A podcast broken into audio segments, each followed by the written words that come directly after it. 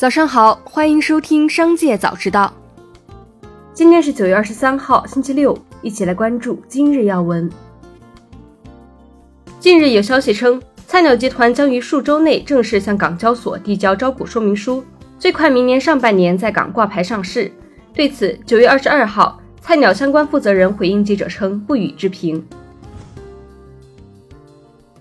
九月二十二号。长沙市住房和城乡建设局网站发布关于优化房地产调控政策的通知，其中提到，居民家庭含非本市户籍家庭在本市购买首套商品住房，不再需要提供购房证明。本市商品住房经住建部门网签备案满四年，可以进行转让。接下来一起关注企业动态。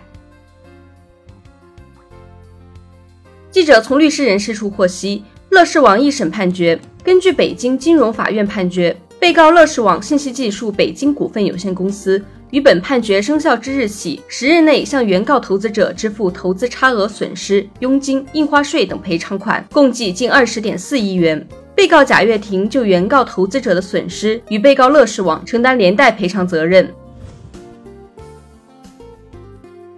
美国闪购数据显示，iPhone 十五系列新品销量同比 iPhone 十四系列涨十三倍。北京、上海、广州、杭州、深圳销售额平均增速近百分之一千，三线及以下第一线城市销量增长二十三倍。据 A 头汽车官微消息，近日针对网络上的相关质疑，问界方面回应称，华为投入于问界新 M7 的产品设计和研发团队超过一千人，问界新 M7 投入超过五亿资金，全方位升级。针对装载承重的质疑，问界方面也表示，新 M7 装载承重超过六百三十千克。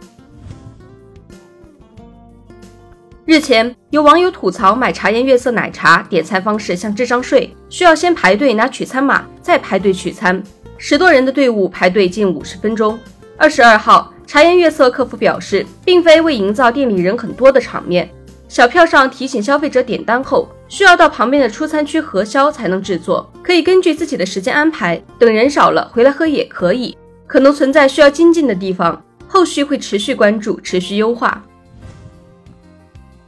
九月二十二号，比亚迪发布声明称，九月二十号晚，网传比亚迪工作人员泄露商业秘密的信息，纯属谣言，造谣者已被警方控制，公司也将进一步追究其法律责任。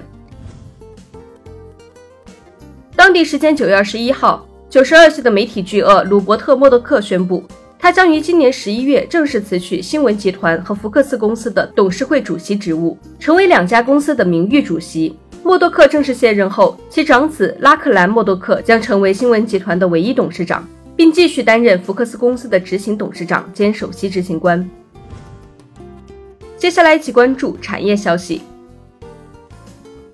尽管近日 A 股市场连续缩量盘整，但自上周以来，多家外资机构陆续主动发声。八月末陆续出台的资本市场和地产政策组合拳整体超预期，政策稳增长的方向和决心已经非常明确。中国股市或已触底，对当前中国股市有理由更加乐观。从部分指标来看，市场或已触底。无论是股票还是宏观经济大势，任何事物的发展过程中都包含了诸多复杂因素。大家对市场要多一点耐心。接受记者采访的多位外资机构人士这样说：